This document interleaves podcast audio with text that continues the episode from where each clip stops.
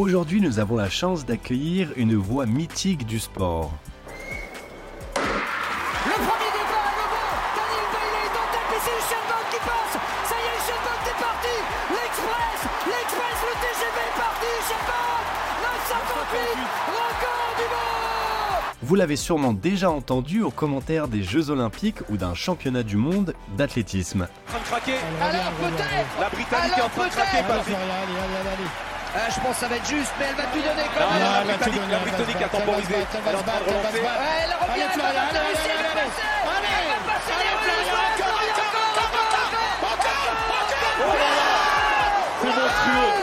Bonjour et bienvenue sur Storytellers. Aujourd'hui, nous avons l'honneur d'accueillir une légende du journalisme sportif français, Patrick Montel. Avec une carrière s'étendant sur plusieurs décennies, Patrick est reconnu pour sa voix emblématique et sa passion pour l'athlétisme.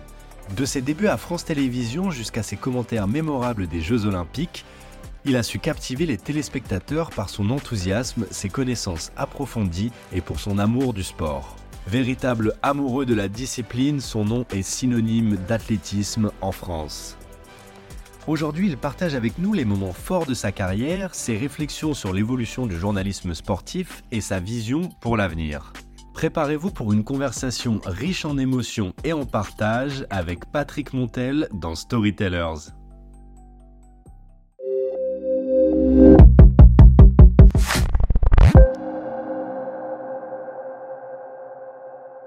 Bonjour Patrick, comment vas-tu? Euh, mieux, ce serait insupportable. Ça commence bien. Merci beaucoup à toi d'avoir fait le déplacement et d'être venu dans le podcast, ça nous fait très plaisir. Euh, je suis très content de pouvoir échanger avec toi et de pouvoir revenir un petit peu sur ta carrière et sur euh, où tu en es aujourd'hui. Après, tu, tu me diras ça à la fin. hein. Oui, c'est vrai, c'est que le début, euh, peut-être que ça peut à tout moment partir en live. et ben, je voudrais commencer directement euh, par te demander un petit peu, on va pas forcément retracer ta carrière, je pense qu'il y, a- y y beaucoup de gens qui l'ont très bien fait, Euh, mais je voudrais en savoir un petit peu plus quand même. Déjà pour commencer, euh, tu n'as pas fait d'école de journalisme alors que tu es connu comme un journaliste sportif. Comment ça se fait? Comment tu es arrivé là? Euh, Pourquoi Parce que je fais partie de, de ceux qui pensent que le, le journalisme, ça ne s'apprend pas à l'école. Donc je sais que ça va faire grincer des dents à beaucoup, mais je pense que le journalisme, c'est un état d'esprit, c'est quelque chose que tu as à l'intérieur de toi ou que tu n'as pas. Et euh, à chaque fois qu'on me pose la question, je réponds toujours pareil. Je dis, est-ce que tu, quand tu marches dans la rue, est-ce que tu baisses la tête ou est-ce que tu la lèves? Euh, Si tu baisses la tête, oublie.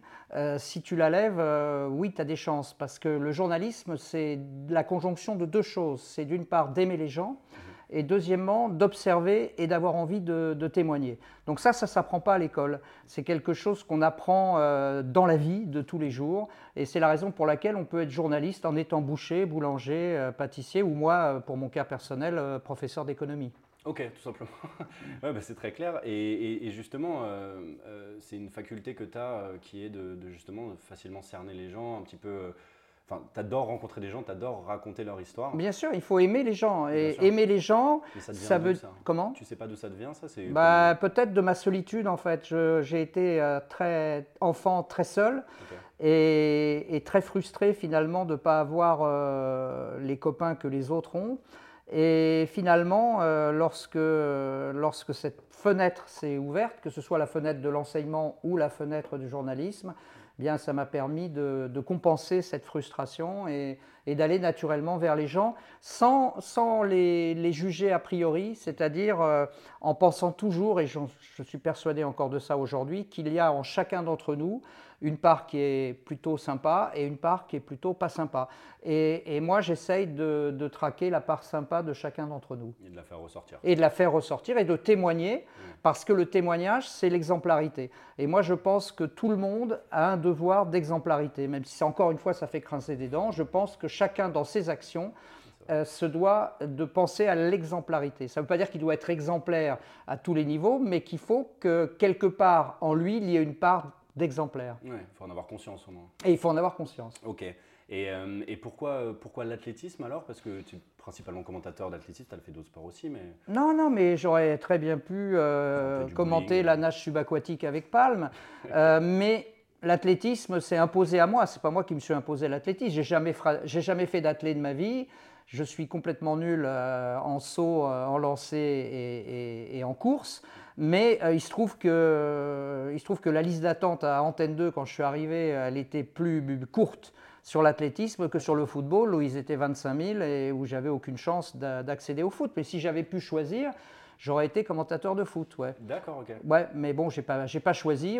je suis tombé sur l'athlé et le hasard qui n'existe pas euh, a bien fait les choses puisque euh, pendant toute ma période télévisuelle, France Télévisions a conservé les droits de l'athlé, ce qui m'a permis euh, de, commenter le même sport pendant, pendant des années c'est ça qui est beau. Mais, euh, et toi, tu cours justement C'est quelque chose. Euh oui, alors je cours, mais euh, je cours parce que je ne fume pas ou je ne fume plus. J'ai remplacé la clope par la course à pied, donc c'est pas très, c'est pas très brillant. mais non, non, non, non, c'est pas brillant. C'est une addiction quand je chasse une autre. mais c'est vrai que ça m'a peut-être gagné un peu en espérance de vie, mais je ne suis pas coureur fondamentalement je suis addict à quelque chose. Euh, je l'étais au tabac, je le suis maintenant à la course à pied, mais d'une manière très très modeste. Ok. Et, justement, pour revenir à cette période chez Antenne 2, comment tu comment tu t'es retrouvé là-bas? Enfin, Parce que tu, tu savais pas. Euh, tu es allé là-bas pour devenir commentateur? Non, du tout. Non, non. Je veux dire, je suis, je suis allé à. Je suis rentré à Antenne 2 pour ne pas mourir trop tôt. En fait, parce que j'ai perdu mon meilleur ami, euh, le seul que j'ai jamais eu d'ailleurs. Je l'ai perdu le 15 mars 1982 sur l'autoroute A4, pas loin d'ici. Et euh, il était journaliste à, sportif à Antenne 2. Et, donc, lorsqu'il est parti, je me suis dit, euh, soit je deviens fou, soit je le remplace. Et ça n'a pas été facile parce qu'il a fallu que je démissionne de l'éducation nationale et c'est toujours lourd. Mais j'avais pas d'autre solution. C'était ça où je devenais cinglé. Donc euh, j'ai démissionné de l'éducation nationale. Pendant trois ans, j'ai fait le siège du service des sports d'Antenne 2 sans carte de presse. Et euh, au bout de trois ans euh, de guerre lasse, euh, ils m'ont embauché sans carte de presse, ce qui a fait hurler les syndicats. Et, voilà. Donc je, pense être le dernier journaliste à être rentré à la télé sans carte de presse. Ok, ce qui est, une belle. Ce qui est pour moi une grande fierté. Encore une fois, une grande fierté parce que je n'ai jamais été encarté de ma vie. Euh, j'ai horreur des cartes, quelles que soient ces cartes. Et, donc, je suis très fier d'être rentré dans le métier sans carte de presse, ce qui montre, ce qui revient à dire ce qu'on disait au début, c'est-à-dire que pour être journaliste, ce n'est pas la peine euh, d'avoir un, cursus particulier, il faut juste avoir quelque chose au fond de ses tripes. Et j'ai le privilège et la chance euh, sans l'avoir véritablement mérité, de l'avoir au fond de moi. Et tu penses qu'aujourd'hui c'est tout aussi... Euh, euh, non, non, je pense qu'aujourd'hui c'est très formaté et, très honnêtement ça m'emmerde. Je veux dire, quand je regarde une chaîne et que je zappe sur une autre chaîne et je m'aperçois qu'on a affaire au même, au même personnage, c'est-à-dire que tous les journalistes présentateurs, en gros aujourd'hui, sont interchangeables. D'ailleurs, ils passent d'une chaîne à l'autre et tu t'en aperçois même pas. Donc, non, franchement, je trouve ça, je trouve ça dommageable.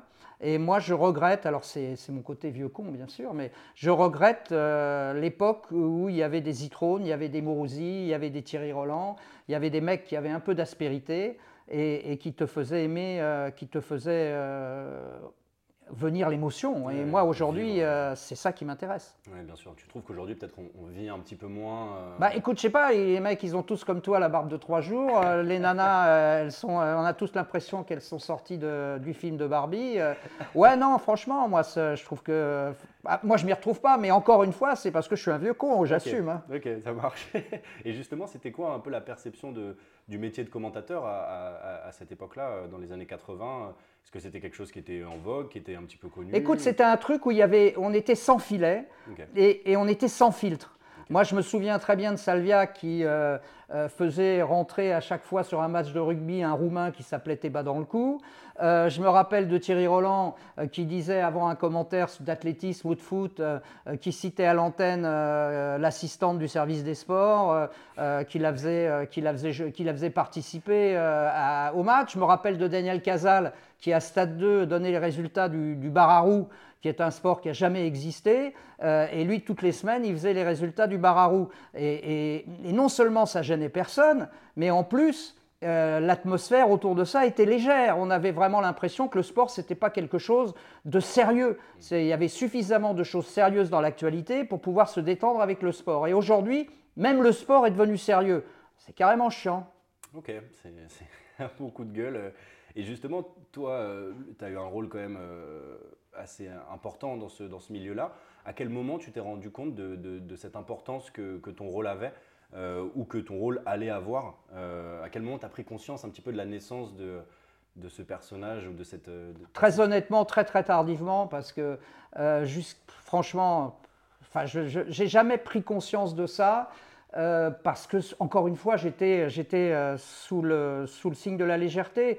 Euh, après, peut-être qu'en 2014, quand j'ai vu qu'effectivement, mon alors peut-être mmh. Allait résonner d'une manière un peu particulière, je me suis dit merde, peut-être que peut-être qu'il y a quelque chose d'autre derrière, alors peut-être. Mais jusqu'en 2014, c'est-à-dire quasiment sur l'essentiel de ma carrière, je n'ai jamais pris conscience de ça. Et j'en suis très heureux parce que euh, le boulard, très honnêtement, euh, c'est la melonite. C'est une maladie qui est euh, très répandue dans le métier. Et, très honnêtement, je, suis heureux d'avoir échappé à ça. Quoi. Et tu t'es inspiré un petit peu d'autres de, commentateurs à l'époque où tu es arrivé bah, Bien sûr. Moi, j'ai des maîtres. J'ai des maîtres. À commencer par Thierry Roland. Thierry Roland, pour moi, c'est la référence. Pas en tant qu'homme, parce que Thierry bon, a sorti pas mal de choses qui, me, qui moi, me gênaient mais euh, en tant qu'enfant, en tant qu'enfant, en tant que naïf, en tant que, que passionné, euh, Thierry, euh, enfin je sais pas, il y avait des mecs, moi quand j'étais gamin, il y avait des mecs qui avaient les posters de Johnny Sheila ou de Claude François dans leur piole. Moi j'avais Thierry Roland. Donc voilà. toujours su, c'était toujours un petit bah, Ça a toujours été, depuis l'âge de 3 ans, j'ai toujours commenté à la place des mecs qui commentaient à la télé. Ah mais j'avais jamais l'impression que c'était un boulot. Je veux dire, c'était juste, c'était juste mon passe-temps. J'étais tout seul, je m'emmerdais chez moi. Euh, il y avait un match à la télé, je baissais le son et je commentais à la place du mec. Alors je racontais n'importe quoi, je ne connaissais pas les joueurs, ni les règles, ni rien du tout, mais, euh, mais ça passait le temps.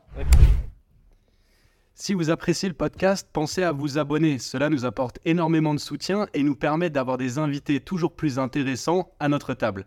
Merci encore pour votre soutien et profitez bien de la fin de l'épisode. Ok, d'accord. Euh, et, justement, euh, pour, pour, parler de cette carrière aussi, tu as rencontré de nombreux, euh, de nombreux athlètes. tu me disais un petit peu avant le, avant le podcast qu'aujourd'hui, c'est un petit peu plus difficile d'approcher ces athlètes ou d'avoir une certaine relation avec eux. Aujourd'hui, tu peux nous parler un peu de cette proximité que tu avais eue à l'époque avec de nombreux athlètes. On, a par exemple Marie-Josée Pérec, dont tu parles forcément énormément. C'est la femme de ma vie, donc voilà, Mais donc, tu peux nous parler un petit peu de cette, euh, de cette proximité que tu as, eu la chance Ouais, parce qu'à l'époque, euh, dans l'athlé en tout cas, il n'y avait pas d'hyper-professionnalisme. C'est-à-dire que euh, les gens gagnaient pas vraiment leur vie en courant, en sautant, en lançant. Donc ils avaient des salaires qui étaient relativement comparables avec les nôtres. Et donc, quand tu as un même niveau de vie, un même statut social, tu peux imaginer partir en vacances avec un mec, quoi. Il te regarde normalement. Aujourd'hui, quand tu parles à quelqu'un qui gagne 300 euh, ou 1000 fois ce que tu gagnes, comment tu veux? J'en ai plus sur la même planète. Donc, moi, je leur en veux pas. Hein. Mm. Mais à l'époque, tu pouvais partir en vacances avec des mecs, ce que j'ai fait d'ailleurs avec des athlètes. Après, Marie-Jo, c'est différent. Marie-Jo, c'est une histoire d'amour. C'est une histoire d'amour platonique, euh, évidemment. Euh, comment on aurait pu en être autrement Mais Marie-Jo, j'ai épousé, euh, je ne l'ai pas épousé elle, mais j'ai en tout cas épousé sa carrière avec les bons moments et avec les pires moments. Et, et c'est ça qui marque. C'est-à-dire que la relation avec un athlète, si c'est uniquement pour lui dire tu es formidable, tu as gagné, tu es le plus beau, ça n'a aucun intérêt. Maintenant, si tu traverse avec lui les périodes de sa vie qui sont plus compliquées, il y a quelque chose qui se cimente, il y a quelque chose qui, se noue entre toi et, lui ou elle, et ça, ça reste, ça reste à vie. Quoi. Et, donc aujourd'hui, euh, tu as encore de nombreux athlètes avec qui tu es encore en contact de cette époque-là euh, Alors, de nombreux athlètes de cette époque, mmh. de nombreux élèves que j'ai eus au lycée, parce que ça, on n'en a pas parlé, mais j'ai fait pendant 8 ans enseignant, et aujourd'hui, mes élèves ont dépassé largement la cinquantaine et je continue toujours à, avoir de leurs nouvelles. Donc, ah, euh, bah oui, non, mais ça, c'est ma grande fierté. C'est ma grande fierté. Euh, que j'ai encore des rapports avec. Tu vois, hier, j'ai eu Bill Motti au téléphone. William Motti, bon, les gens, ça veut peut-être dire rien pour eux, mais en 84, dans les années 90, c'était un des plus grands décathloniens au monde.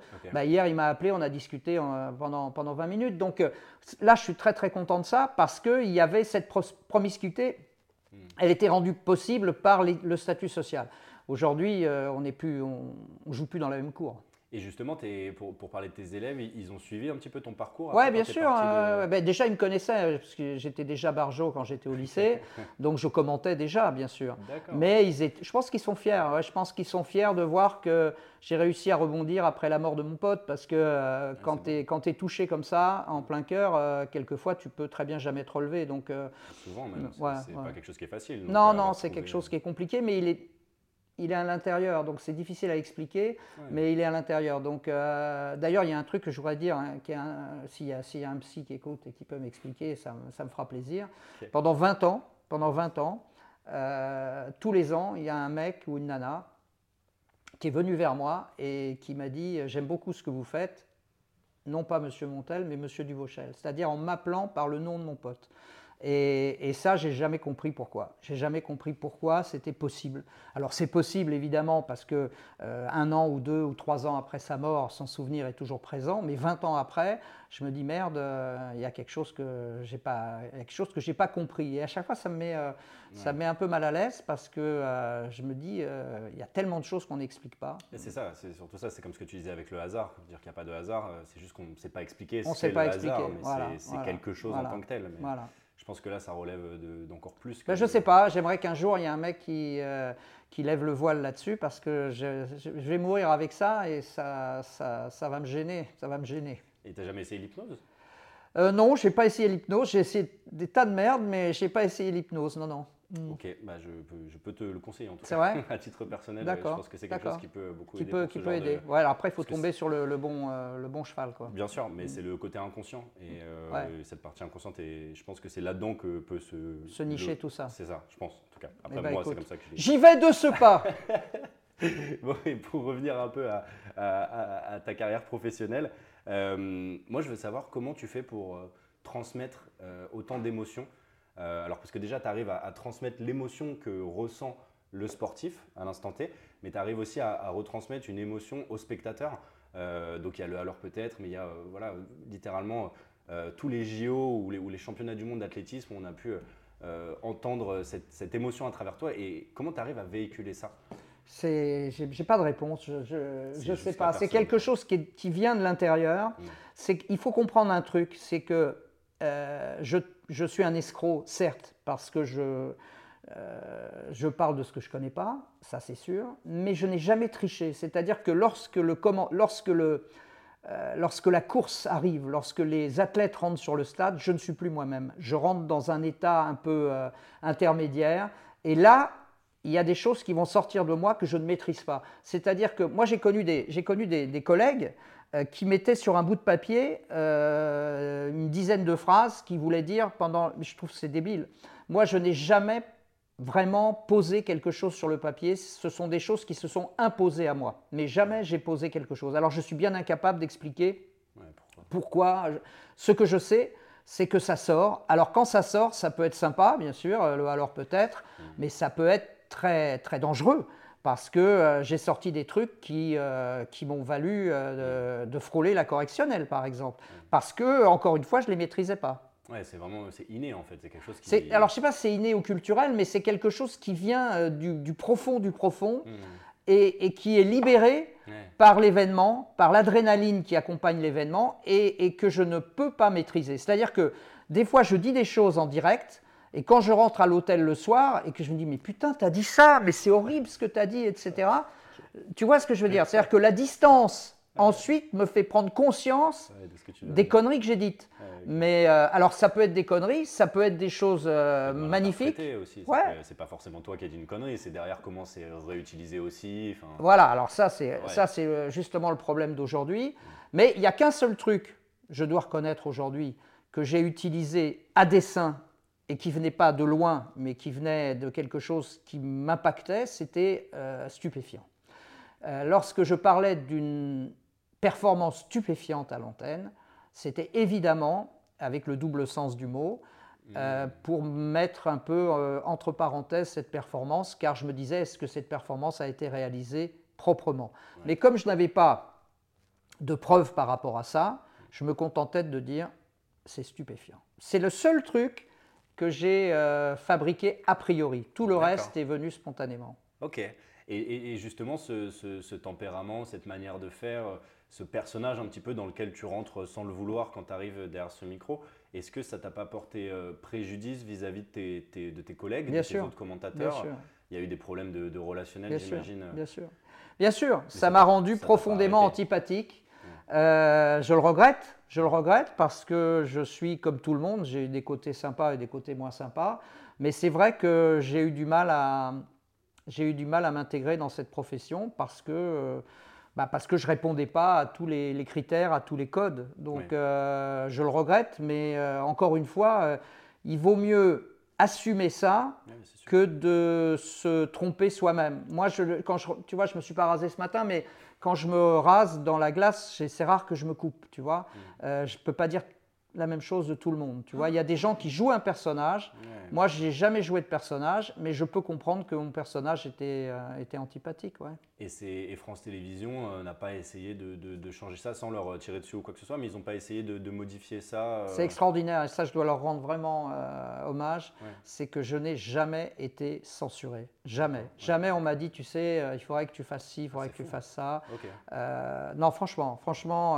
Donc, on allait plus limite dire aux autres commentateurs ah non, non, non, non, non, je, non, non, non, je pense pas. Je pense que euh, je pense qu'on a laissé chacun libre de développer sa, propre personnalité. Je ne te dis pas qu'aujourd'hui, ce sera la même chose. Quand je parlais du formatage aujourd'hui, moi je pense que je fais partie du des derniers des Mohicans, des derniers de ceux qui ont pu s'exprimer librement à l'antenne. Et, euh, et, et j'en suis infiniment reconnaissant à, la maison qui m'a nourri pendant, euh, pendant euh, tout le temps, à rien foutre, parce que j'ai jamais bossé, moi. Non, mais j'ai jamais bossé. J'ai toujours. Euh, j'aurais payé pour faire ça. À chaque fois je dis ça, les mecs, ils font Ah putain, mon tel. Mais non, mais c'est vrai. Je veux dire, d'ailleurs, si quelqu'un veut que je commente les, les, jeux, je lui demande combien je lui dois. Donc voilà. Et je suis sérieux. Alors, j'ai une retraite qui n'est pas formidable, donc il faudra négocier les prix. Mais je suis prêt à le faire, ouais.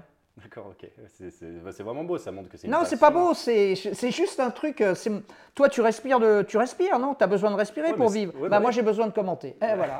ouais, mais moi, je trouve ça beau d'un point de vue extérieur. C'est quelque chose d'admirable et, et en fait, tu, surtout, tu, tu partages cette passion et c'est vraiment. Euh, c'est là qu'on voit que c'est pas quelque chose qui, qui, comme tu dis, un personnage ou autre, parce qu'on ressent cette émotion à travers toi. Et pour véhiculer un message pareil et une émotion pareille, je pense qu'il faut avant tout la ressentir et savoir aussi euh, l'extérioriser. Et je pense que, que, tu fais très bien ces deux choses. En tout cas, il y a un truc qui est certain, c'est que l'émotion, il y a plein de gens qui s'en méfient. Je vois à chaque fois en disant, ouais, il faut pas tomber dans l'émotion, etc.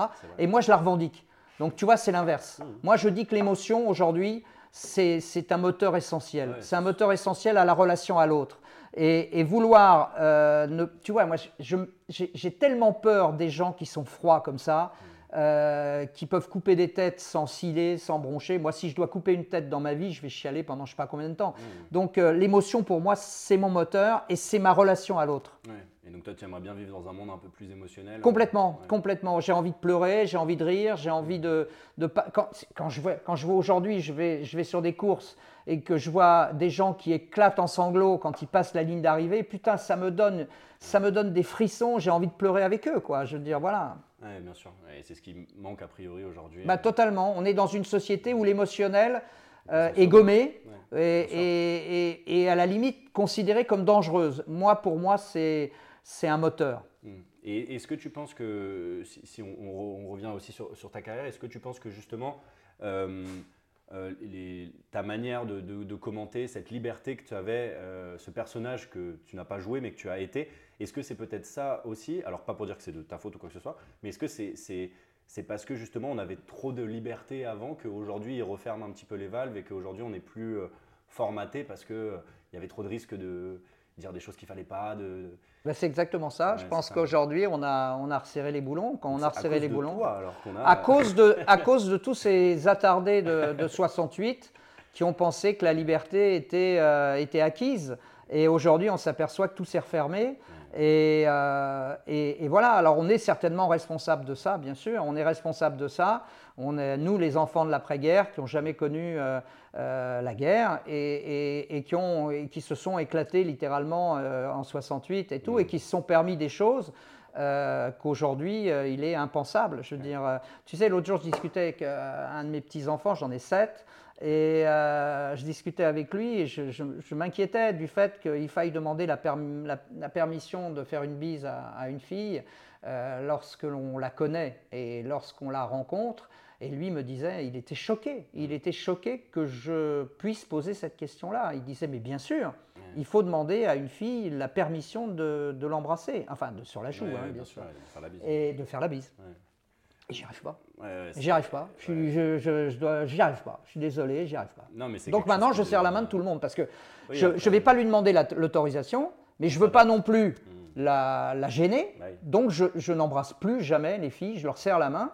Je trouve ça terrible, mais je le fais, je le fais, mais je ne peux pas demander à. franchement, je ne peux pas. Ah ouais, non, mais bien sûr. Mais après, c'est une question de, forcément d'adaptation de, oui, de, de monde qui change, on va dire. Ouais, de- mais c'est là que tu vois que tu es un vieux con, et je suis un Après, vieux con. Après, euh, moi, si ça peut te rassurer, euh, je, je, je- Tu demandes la permission, je- toi Non, c'est pas ça, mais. Putain, non, mais attends. j'ai pas dit ça, j'ai pas dit ça, mais je me, considère euh, moins vieux que toi, forcément. Oui, ouais, forcément, D'une génération différente. Ouais. Euh, et pourtant, j'ai quand même ce ressenti-là aussi. Et, et, et je suis pas le seul. Et j'ai beaucoup de gens dans mon entourage, de mon âge aussi, qui ont ce ressenti aussi que le monde devient très hermétique, qu'on a beaucoup de mal de dire ce qu'on veut. Non, mais je veux dire, excuse-moi, mais tomber amoureux grâce à une application, mais pour moi, c'est un non-sens, quoi. C'est un non-sens absolu, quoi. Les mecs, ils sont là, ils feuillettent un catalogue, et les nanas, pareil. Euh, non, mais franchement, non, c'est juste pas possible. Pour moi, c'est pas possible. Ouais, je comprends. Mais bon, voilà, après, on a vécu des choses aussi comme le, le Covid qui nous ont aussi tous. Ouais, bah si, non, mais d'accord. Voilà. Il y a un choc générationnel. Ouais, là. ouais, c'est ça, t'as raison. Moi, la Covid m'a sauvé. Donc, je vais pas taper sur la Covid, elle m'a sauvé. Pourquoi c'est-à-dire Elle m'a sauvé parce que quand j'ai quitté France Télévisions, euh, j'étais au 36e sous-sol euh, et, et à ce moment-là, la Covid est arrivée et elle a stoppé toutes les activités sportives. Ce qui fait que j'étais tranquille, tu vois, de toute Ouais, façon, je ne les aurais pas faites. Donc ça m'a permis de, de- de respirer un bon coup. Et, et de remonter à la surface. Parce qu'autrement, j'étais mort. S'il n'y avait pas eu la Covid, j'étais mort. Merci. Ouais, donc c'est un, un avantage quand même pour certains, a priori. Bah pour moi, ouais. Bah, même si je l'ai chopé grave, hein, mais euh, parce qu'après, elle m'a bien, Ah bah elle voilà, bien cisaillé quand C'était même. le contre-coup. Bah ouais. Et euh, très bien. Et maintenant, je voudrais parler un petit peu de, de- de- de- alors peut-être, Ouais. mais de, l'association. Ouais. Euh, Est-ce que tu peux nous, nous- nous en dire un petit peu plus de ce que tu fais avec justement ce mot qui est devenu, enfin ces quelques mots qui sont devenus si iconiques? Voilà. Euh, Qu'est-ce que tu en as fait aujourd'hui de, de alors peut-être? Dans ces deux mots, je m'en suis pas aperçu tout de suite, puisque comme je te le disais, ça m'est sorti direct. Ouais. Euh, dans ces deux mots, il y a le résumé de toute la vie.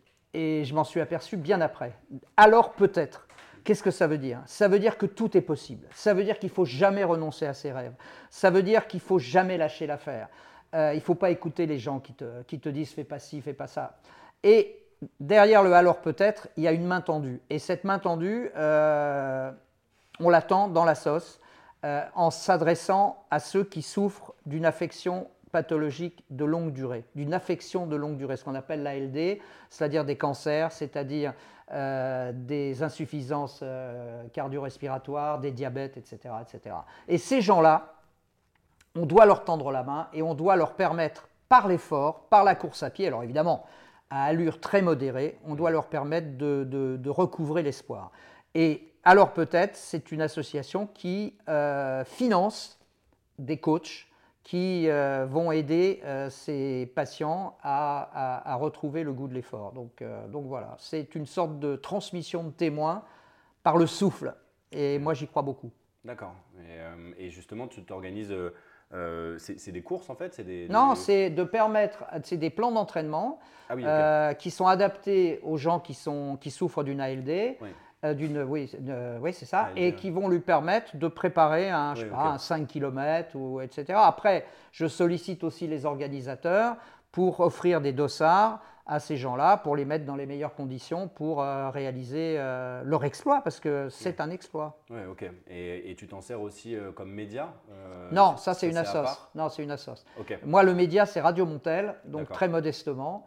Et là, là, je donne la parole à ceux qui ne l'ont jamais, c'est-à-dire à monsieur et madame tout le monde qui produit un effort de longue durée, mais je ne mélange pas les deux. hein, Ouais, ouais, dire. ok. Non, non, non. D'accord. Mais, mais donc, ok, donc là, on a la partie associée.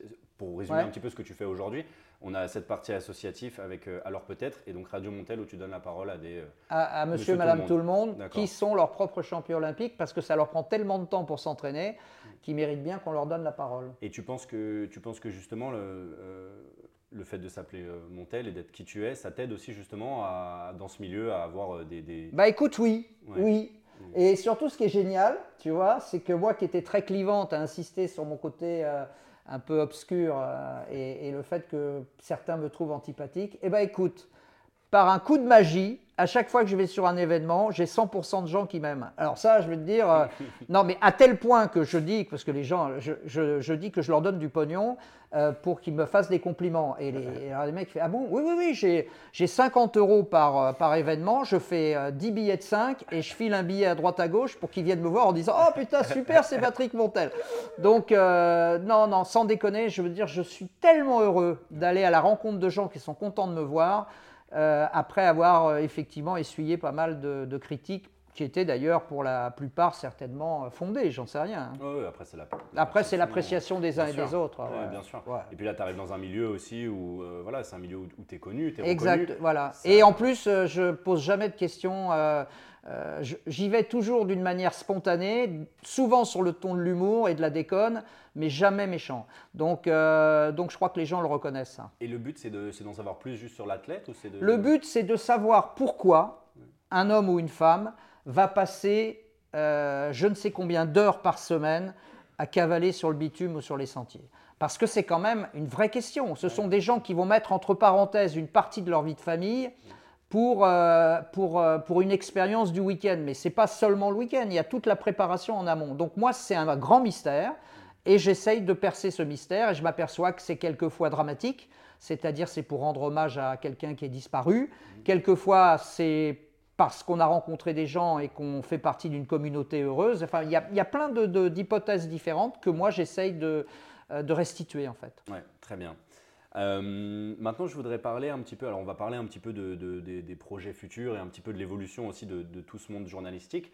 Euh, avant ça, je voulais savoir, est-ce que là, comme ça, euh, est-ce que tu as un ou deux souvenirs en tant que commentateur qui te restent vraiment en tête? Parce qu'on on, on te connaît forcément pour ce fameux, alors peut-être pour Usain Bolt, etc. Est-ce que toi, tu as un souvenir qui n'est pas forcément un souvenir qui a été public ou qui a autant fait le buzz, on va dire, euh, que tu as en tête comme ça ou que tu retiens et que tu emmènes avec toi Alors, c'est périphérique aux commentaires. hein. Ouais. Euh, mais effectivement, le, le premier qui me vient à l'esprit, c'est 2008, on est à Pékin. Il y a les séries du 100 mètres féminin. Euh, je vois sur la piste une petite yéménite qui a été invitée par le CIO, parce qu'il faut faire le compte. Le CIO est toujours à compter le nombre de pays qui participent. Donc, ils ont invité cette jeune athlète du Yémen et euh, elle est accoutrée d'une manière, euh, tu, sens vraiment que c'est la nana qui, est complètement amateur et elle est tombée dans une série où il y a une Jamaïcaine qui est, candidate au podium et elle prend un vent terrible. Euh, la pauvre, elle arrive après tout le monde largement, etc.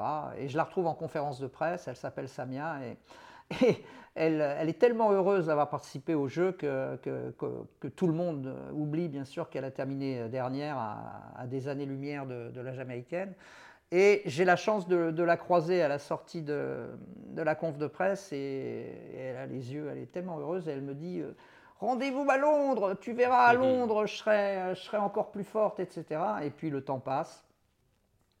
Et euh, après, je, je rencontre euh, Abdi Bilé, qui est euh, le seul champion yéménite de, de- de grand talent, qui a été champion du monde, je crois, du 1500 mètres.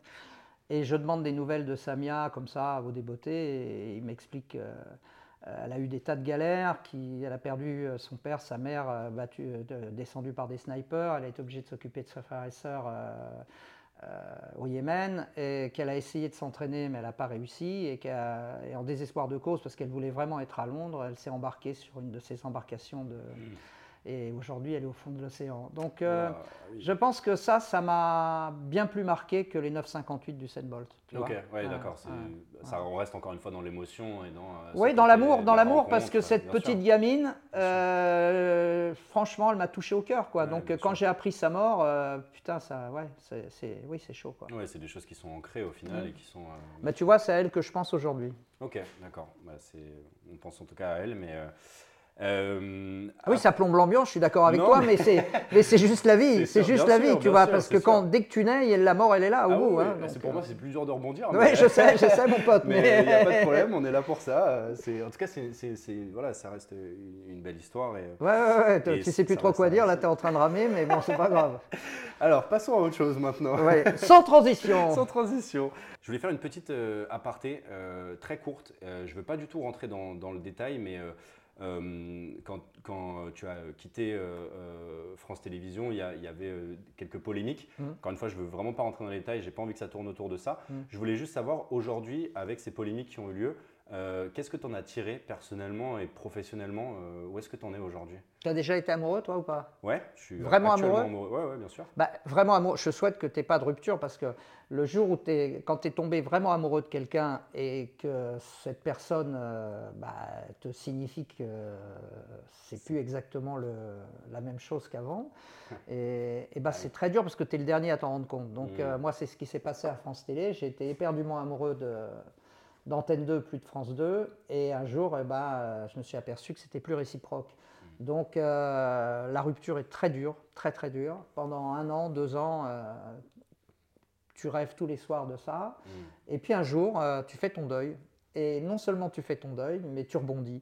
Et aujourd'hui, j'ai rebondi, j'ai fini mon deuil. Et, et je suis tellement reconnaissant à France Télé de m'avoir offert ces 30 années, 30 années merveilleuses que c'est le seul truc qui me reste. Tout le reste, le cerveau est ainsi fait qu'il le met dans un coin et qu'on l'oublie. Donc aujourd'hui, je n'ai plus que des bons souvenirs de, de ma période. Alors ça fait un peu faux cul de dire ça, mais c'est juste, la juste vérité. Ah, je, je te crois, ça se voit. Ouais. Et justement, tu es ressorti presque encore plus grandi au final de cette. euh, Bah, je pense que j'ai bien rebondi Ouais, c'est ça. mm, et que, encore une fois, euh, mon côté clivant euh, a disparu et maintenant je suis plus dans, dans l'empathie euh, plutôt que dans la, dans la critique. J'ai eu longtemps la, réputation d'une grande gueule qui prenait parti et aujourd'hui j'ai plus envie de prendre parti.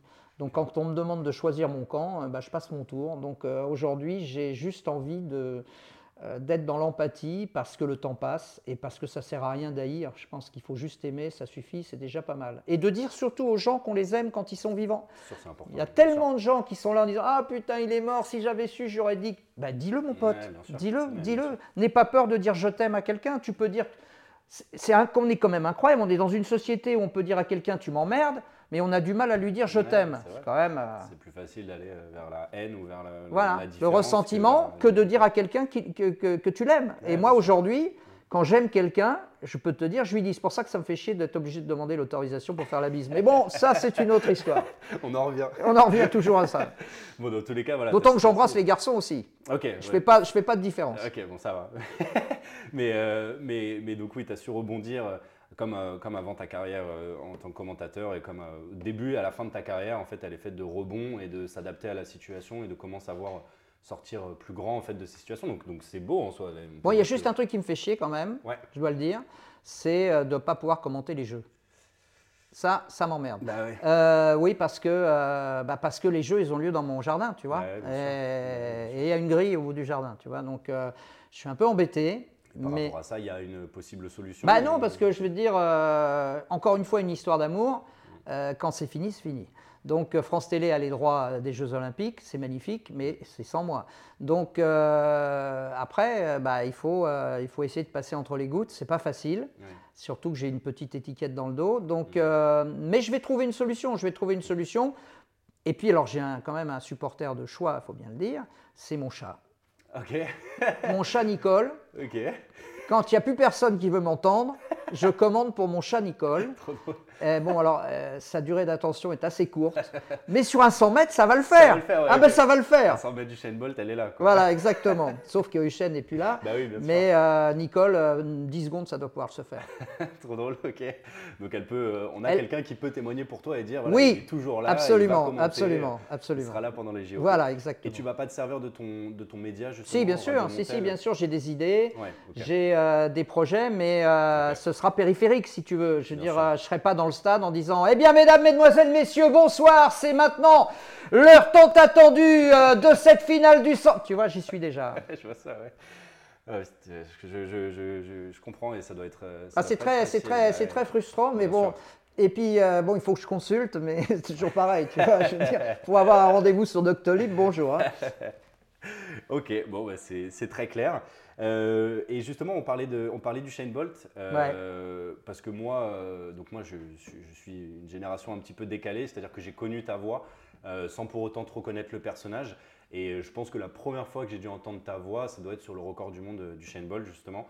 Est-ce que, bah, enfin oui, il y a eu un avant et un après Usain Bolt, j'imagine, mais au niveau de l'athlétisme, aujourd'hui, si on parle un petit peu plus futur, c'est quoi pour toi l'état actuel de l'athlétisme euh, comparé à justement une, une époque où Usain Bolt, pour parler que de lui, euh, était maître de la discipline et euh, attirait énormément de yeux sur, sur ça. Pourtant, on en est où aujourd'hui Bah écoute, contrairement à- au sport majeur dont, Ouais. dont- auquel je faisais allusion tout à l'heure, l'athlétisme est quand même sur la pente descendante Mm. parce que Usain Bolt lui a fait beaucoup de bien et aussi beaucoup de mal parce que euh, un, seul être, un seul être vous manque et, et tout est dépeuplé. Et aujourd'hui, euh, les mecs qui sont chargés, les athlètes qui sont chargés de prendre le relais d'Usain ne sont pas franchement au rendez-vous. Donc euh, euh, c'est compliqué. L'athlétisme est en passe peut-être de perdre son statut de sport olympique numéro un. Ah ouais, ok, carrément. Moi, je pense. Au détriment de. Au détriment, de, au détriment du cocorico, en fait. Je me suis aperçu de ça sur France Télé. Euh, au fur et à mesure des Olympiades, euh, l'athlète était de moins en moins prioritaire. Et ce qui était prioritaire, c'était les médailles françaises. Donc, tu avais un mec qui était en demi-finale du tir à l'arc. Hmm. Tu avais une. J'ai rien contre le tir à l'arc. hein Ouais, non, qui mais- était en demi-finale du tir à l'arc. Euh, il y avait la finale du 800, mais il n'y avait pas de Français en finale du 800. On faisait priorité à la demi-finale du tir à l'arc. Donc je pense que l'athlète est en train de perdre un peu sa, sa prédominance olympique. Et pour le reste du temps, tu n'as qu'à regarder dans les journaux, euh, les- fait, fait deux lignes. Ouais, quoi. bien sûr, quand, ouais. quand le- quand le foot fait 15 pages. Bah, c'est euh, ça, c'est surtout que le foot est très prédominant. euh, Voilà, exactement. forcément. Et aujourd'hui, si tu veux, euh, à part euh, un ou deux mecs, euh, qui est capable de citer un athlète de l'équipe de France On va dans la rue là et tu- on va, on va vrai. pas être déçu. hein. C'est justement, c'est pour ça. Et, et- et pour toi, est-ce que tu verrais des solutions? Est-ce qu'il faut le moderniser? Faut... Non, il faut juste donner aux Français le goût de faire du sport parce que contrairement à ce que les gens disent, les Français sont pas sportifs. Donc, euh, si tu et j'espère qu'il y aura cet héritage pour les Jeux Olympiques, c'est-à-dire que j'espère que les Jeux à Paris vont motiver des gamins pour faire du sport, parce qu'aujourd'hui euh, rien n'est fait véritablement pour développer euh, le sport. Mais alors, on a mis euh, 30 minutes de sport à l'école, mais c'est c'est un peu un cotère sur une jambe de bois, donc. Euh, il va falloir chercher d'autres solutions pour faire bouger. Et, et faire bouger, c'est pas chercher les perfs. Faire bouger, c'est juste maintenir les gens en bonne santé. Je sais pas si vous êtes au courant, mais la capacité cardio-pulmonaire des gamins euh, en 40 ans a baissé de, de 50 ou 20, euh, d'un pourcentage très très élevé. C'est-à-dire qu'aujourd'hui, tu fais, tu fais courir un gamin, il va être essoufflé euh, deux fois plus vite qu'un gamin d'il y, a- d'il y a 40 ans, tu vois. Ouais, ouais, on n'est vraiment pas sur, le bon, pas sur la bonne pente. Quoi. Bah non, parce qu'il y a. Mais c'est plus général que l'athlétisme à ce niveau-là. Oui, c'est le vraiment sport, sauf quoi. que la- le- l'athlète, c'est un sport de base. Ouais, bien sûr. Euh, courir, C'est le Bah oui, c'est. Tu vois, moi, je suis venu en courant ce matin, Ouais, donc euh, voilà, j'aurais pu prendre ma bagnole, tu vois, même si j'en ai pas. Ok. Et, et justement, c'est quoi ton regard sur les nouveaux sports, le MMA, euh, ce genre de choses, ou même les nouveaux sports des Jeux Olympiques, le BMX, etc. Qu'est-ce que tu trouves ça intéressant Bah, si ça fait. Moi, je pense qu'on est dans la spectacularisation euh, de la société, donc ça, ça, ça, Ça rentre dedans, ouais. ça rentre dans la spectacularisation, le hip-hop. euh, Ouais. Euh, l'escalade qui est un très joli sport. euh, Enfin, je veux dire, c'est très bien. Mm. Mais il ne faut pas oublier les sports de base. Les sports de base, c'est ce que je faisais au bahut quand j'étais gamin, la gym, la natation, l'athlé. Mm. Tu fais ça en base et après tu choisis ta spécialisation et c'est très bien. Mais si tu lances uniquement le frisbee, euh, au niveau de ton cardio, ça va pas le faire, tu vois. Ça, c'est sûr. Ok. Et, et est-ce qu'il y a des nouveaux sports que tu aurais aimé commenter, par exemple? Ah ben moi je commande tout. Oui, mais Là, tu vois, que- tu as trois bagnoles qui sont garées. euh, J'ai envie de faire la course entre les trois bagnoles, sauf qu'elles sont à l'arrêt. Non, non, moi, je commande tout ce que tu veux. Il, y a, il y a- non, non, le il faut dissocier le sport du commentaire. Ça n'a rien à voir. Commenter, c'est juste s'intéresser à ce qui se passe autour de toi et donner de la vie à ce qui se passe autour de toi. Le sport, c'est un des facteurs du commentaire, mais c'est euh, c'est pas le seul. Ok, ouais, donc ça peut être vraiment tout et n'importe N'importe quoi ici dans ton bureau, là je vois les gens sont devant un ordi, Euh, on peut faire une compétition de gens. Tu vois, il y en a un qui est en train de regarder son téléphone portable actuellement. tu vois, ouais, voilà, tu vois. euh, ouais, voilà, voilà, tu vois, donc. euh, Ok, d'accord, ouais, c'est vraiment tout et n'importe quoi. ouais, tout et n'importe quoi. D'ailleurs, il va falloir le- lui retirer ça de son salaire parce que pendant 30 secondes, il s'est détaché de son ordinateur. ok, bah ça, ça prouve euh, ce qu'on se disait. euh, Tu peux bien commenter euh, tout et n'importe quoi. Voilà, ça- exactement. Ça nous réconforte. mais Exactement. je me demandais si tu n'avais pas des affinités tu vois, avec un sport ou au contraire, peut-être te dire un sport est mal représenté, peut-être à cause des. Moi, je vais te donner un exemple. Vas-y. Alors, c'est pas pour. euh, c'est pas pour dire, mais Voilà, c'est pas pour être méchant contre RMC ou quoi que ce soit. Vraiment, euh, j'adore ce qu'ils font parce que je. t'adores ce qu'ils font, toi? Alors, l'UFC, moi je regarde l'UFC chez RMC Sport. D'accord. Et euh, donc, c'est. c'est- c'est- Ah oui, d'accord. Le MMA, ça m'intéresse. D'accord. Euh, c'est parmi d'autres sports, hein, bien sûr, ouais. mais c'est un sport que j'ai découvert bien plus récemment. Et, voilà. Et je trouve qu'au niveau commentaire, bah, on- en fait, ce qui est difficile pour eux, c'est qu'il y a un gros côté pédagogique. Forcément, euh, c'est un sport qui est nouveau, euh, il y a de plus en plus d'abonnés, donc il faut, il faut toujours expliquer. Donc bon, ça c'est un peu redondant, mais à la rigueur, c'est pas grave. Mais je trouve aussi que ça manque un petit peu de. Tu vois, de, De pêche. ouais, et puis de. de ouais, de, de- Alors, justement, ils ont inventé, euh, alors je ne parle pas des RMC, mais globalement, ils ont inventé un truc qui s'appelle le commentateur et le consultant. Et le consultant, il est là pour faire de la pédagogie, tu vois, c'est le Diagana Ouais. ou le Bernard. Bah, c'est- et puis, le commentateur, il est là pour donner de l'émotion. Donc, je veux dire, les rôles sont bien distribués. Bah, il y, a un- il y a un peu de ça, mais voilà, je, je trouve que c'est plus. Enfin, je, je me serais dit peut-être que toi, tu aurais un sport que tu aurais vu, et en tant que commentateur euh, de tout, tu te serais dit, bah, quand même. Moi, j'aurais adoré, alors oui, puisque tu m'en parles maintenant, je vais Ah. te le dire, j'aurais adoré euh, commenter les courses de chevaux. Ok, bon, bah voilà. Voilà, j'aurais adoré parce que euh, d'abord, j'adore les chevaux. Et puis deuxièmement, je trouve que c'est euh, c'est incroyablement sous-coté parce qu'on pense qu'au pognon qu'on met dedans, euh, au pari, etc. Alors que là, il y a des histoires incroyables. Entre les chevaux, leurs jockeys, il y a une, une symbiose qui est extraordinaire et la course, elle est phénoménale. Donc j'aurais adoré commenter. Mais là, j'ai essayé pareil. Et puis, euh, bon, ils ont mis les barbelés, les mecs, parce qu'ils m'ont vu arriver, euh, ils ont sorti les calaches, et voilà, tu vois. Ouais, donc, voilà. Oui, donc voilà, bah, c'était ça ma question. C'était Ouais. Non, j'aurais aimé les courses hippiques, ouais. Ok, Ouais, ouais. d'accord. Et, j'aurais, euh, et le seul sport que je, je- je ne veux jamais commenter et que je ne commenterai jamais et où je suis nul, c'est la Formule 1. J'ai jamais compris qu'on pouvait s'intéresser à la Formule 1. Il a fallu que j'attende que Julien Febro commente la Formule 1 Oui, qui pour m'apercevoir que ça pouvait avoir un intérêt parce que oui. lui, il est, il est carrément Il est très génial. bon, bah. Mais ça m'a toujours fait chier la Formule 1, j'ai jamais compris. J'ai toujours pensé qu'il y avait juste le, euh, côté voyeuriste de l'accident à venir, tu vois. Et en fait, pas du tout. Mais euh, c'est ce qui m'a toujours un peu éloigné de- des moteurs. Ok, d'accord, ok, très clair. ok, ça marche. Euh, maintenant, je voudrais, je voudrais, bah, on peut rester un petit peu dans le même thème, mais c'est quoi ton regard sur les nouveaux médias digitaux? Euh, Bah, c'est fabuleux, c'est fabuleux parce que euh, c'est euh, c'est la possibilité pour tout le monde de, de- de s'exprimer. Ouais. Tout le monde peut être journaliste et je le disais au début, il n'y a pas besoin d'école pour ça. Parce que justement, c'est pas à double tranchant. Alors c'est à double tranchant, Ouais. bien sûr, c'est toujours à double tranchant. La technologie est toujours à double tranchant. La technologie aujourd'hui nous offre des possibilités inouïes euh, d'être journaliste sans avoir forcément fait une école. Maintenant, il y a des règles à respecter et si on ne respecte pas ces règles, on, on tombe dans le, on tombe dans l'à peu près et on tombe dans le n'importe quoi. Donc euh, c'est toujours pareil, il y, a la- il y a le côté lumineux et le côté obscur. Moi, je préfère aujourd'hui m'arrêter sur le côté lumineux. Ok, donc toi, ça reste positif quand même, malgré. euh, Bah, moi, ça m'a sauvé, hein, je veux dire. ça, je euh, veux dire, toi, ouais. toi typiquement, ça t'a permis de, de, de, de Bah, continuer à d'exister, faire ce que tu faisais, ouais, bien sûr. ouais. Mais si tu avais été encore euh, justement commentateur et que tu vois un petit peu tous ces nouveaux médias qui vont prendre plus de place à ce que faisait France TV ou à ce que. Pas grave, c'est. J'aurais bonus, essayé de, j'aurais essayé de d'aider ces gens-là s'ils Ok. s'ils me l'avaient demandé. Donc euh, à chaque fois que quelqu'un me demande, je, je réponds présent. Mm. Euh, maintenant, les dérives, elles, elles ont toujours existé. Oui, les dérives. sûr. Je veux dire, euh, aujourd'hui, elles sont peut-être exacerbées par le numérique, mais elles ont toujours existé ces dérives. Euh, je veux dire, tu as toujours eu de l'intox, tu as toujours. Oui. eu de la fausse information. Euh, Aujourd'hui, tu peux te poser des questions sur la hiérarchie de l'information. Je veux dire, tu- moi j'ai regardé le journal hier, tu as quand même 20 minutes sur les inondations. Est-ce que c'est vraiment aujourd'hui ceux qui gouvernent le monde, les, les inondations? Je me pose la question. Donc, Les euh, punaises de lit, peut-être. Hein, et les punaises de lit.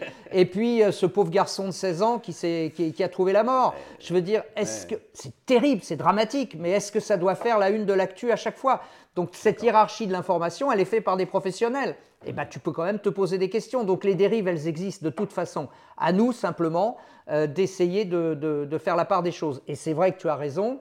Aujourd'hui, c'est de plus en plus compliqué.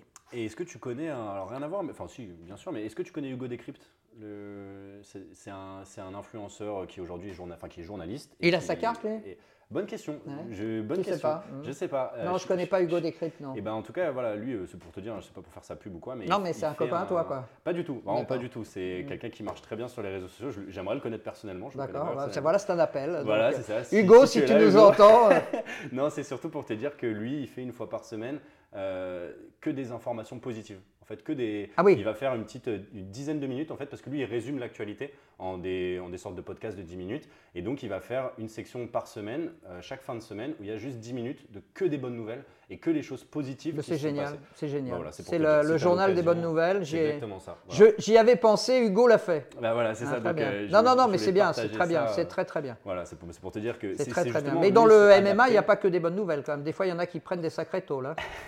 MMA, c'est un peu compliqué. ouais. Ouais, c'est ouais, un, peu- un peu le bordel. Mais, ouais, c'est un peu le mais ça m'intéresse. Justement, c'est ce côté un petit peu. Et puis il y a le côté show à l'américaine aussi qui est assez. Alors justement, je, je- puisque tu me balances Hugo, moi je vais te balancer un truc. Euh, sur l'INA, je te conseille d'aller chercher les combats de catch euh, commentés dans les, années, euh, dans les années 70 par Roger Coudert, qui était le chantre du rugby et qui commentait le catch. Donc euh, on peut imaginer des, des cousinages entre le catch et le MMA. Bien sûr, ouais. Et tu verras comment un mec comme ça donnait de l'émotion et de la pêche à, à une discipline sportive qui ne l'était pas vraiment, puisque Oui. les combats étaient plus ou moins truqués. Ouais. Mais il avait une telle verve que tu restais scotché. Ok, ok, bah c'est noté, c'est bon. Hugo contre Roger ok, ça marche. Je vais voir ça sur l'INA. Alors, Voilà, j'ai voilà. tellement de contenu là-dessus. Euh, très bien. Et maintenant, donc, pour rester sur ce sujet évolution, nouvelles technologies, l'IA, euh, c'est le sujet euh, voilà, de cette dernière année, voire un petit peu plus. Euh, je t'en parlais un petit peu en dehors du podcast. On, on découvre aujourd'hui euh, la, la synthétisation de voix. Donc, on peut imiter des voix, on peut reproduire des voix, des accents, etc. Est-ce que toi, en tant que, que commentateur, est-ce que c'est quelque chose qui te fait peur ou qui tu trouves positif? Bah écoute, il y a encore une fois des choses qui sont Double positives, il y a ouais. des choses qui sont positives. Euh, Tu vois, par exemple, mon ancien patron, Charles Bietri, qui aujourd'hui a la maladie de Charcot, Mm. euh, ils lui ont fait une voix synthétique en reprenant euh, des éléments de sa dernière interview, puisqu'il a perdu le- la parole. D'accord. Euh, voilà. Et puis après, effectivement, tu as des choses qui sont incroyables. Je, je voyais un mec qui, on arrivait à adapter le mouvement des lèvres à des paroles qu'il n'avait jamais prononcées. Donc Ouais. ça, c'est très inquiétant. Ouais. Mais les métavers aussi, les métavers, moi, ça me fout les jetons aussi. Donc, mais il y aura certainement des choses positives dans les métavers. Donc, euh, c'est pas tellement la technologie qui est en cause, c'est surtout l'utilisation qu'on en fait. Très bien, ok, c'est très clair. Je pense qu'on est tous d'accord là-dessus, mais on entend quand même beaucoup le négatif forcément. Donc, euh, Non, il y, y a forcément du positif partout. Ouais. Ce sont les hommes qui rendent, euh, qui rendent les, les- les choses plus compliquées Mm. dans leur utilisation et dans leur volonté toujours de contourner la loi, de tricher et, et- et d'apporter, euh, des fakes euh, où il n'y a pas Mm. besoin d'en apporter. Quoi. Bien sûr. Et maintenant, pour, euh, pour, euh, si, si tu rencontrais quelqu'un euh, qui voulait faire ce que tu fais, qui a été, comme ça a dû peut-être déjà t'arriver, qui a été inspiré par toi, ou qui, voilà, qu'est-ce que tu lui donnerais comme conseil aujourd'hui? Bah, je lui dirais simplement de ne pas se spécialiser trop tôt, euh, d'apprendre déjà, déjà que le journalisme, c'est pas le journalisme sportif, c'est le journalisme, c'est un état d'esprit général et qu'il faut qu'il soit suffisamment large dans son, dans son état d'esprit pour embrasser euh, tout ce qui se passe autour de lui, pour pouvoir témoigner et que la spécialisation vient simplement dans un deuxième temps et qu'il n'y a pas que le foot dans la vie. Voilà ce que je dirais. Ok, d'accord, ok, ça marche. Et, et on a une question qu'on pose à tous nos invités euh, qui viennent sur le podcast, c'est quelle est ta définition de ce qu'est une expérience fan réussie?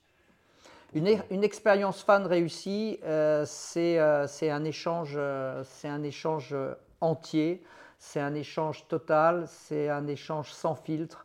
Et c'est, euh, je suis désolé de le dire, mais euh, l'envie de, de tenir, de serrer dans ses bras quelqu'un, euh, que ce soit un garçon ou une fille, sans forcément Sans lui demander demander. la permission. Voilà. D'accord.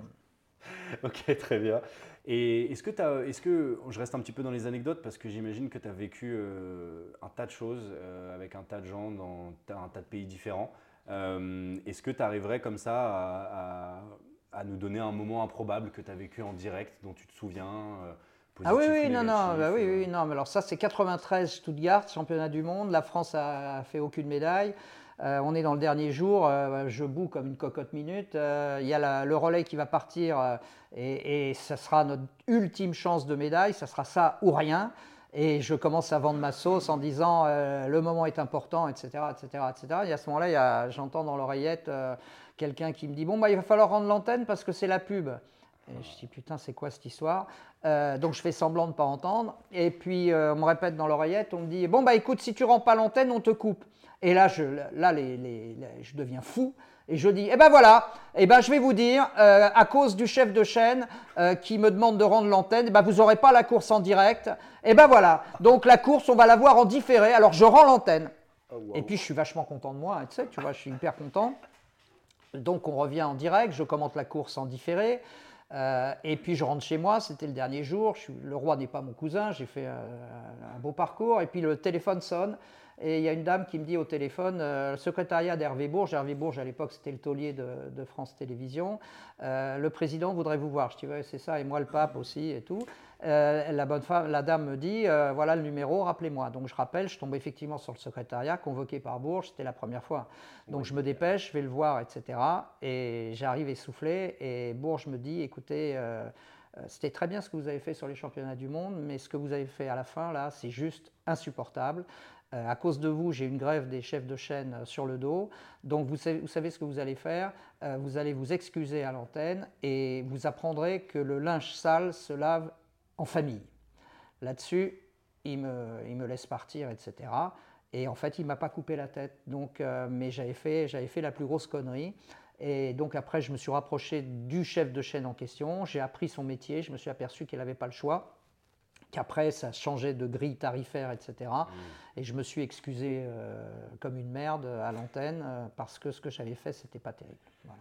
D'accord. Tu as vraiment des souvenirs qui sont très euh, ancrés, très vivides dans Mais moi, je hein. suis, je, me rappelle. mémoire. Alors j'ai une mémoire qui est très sélective. Il y a des choses que j'ai totalement oubliées. Par Ça, exemple, quand, j'ai été, quand j'ai quitté France Télé.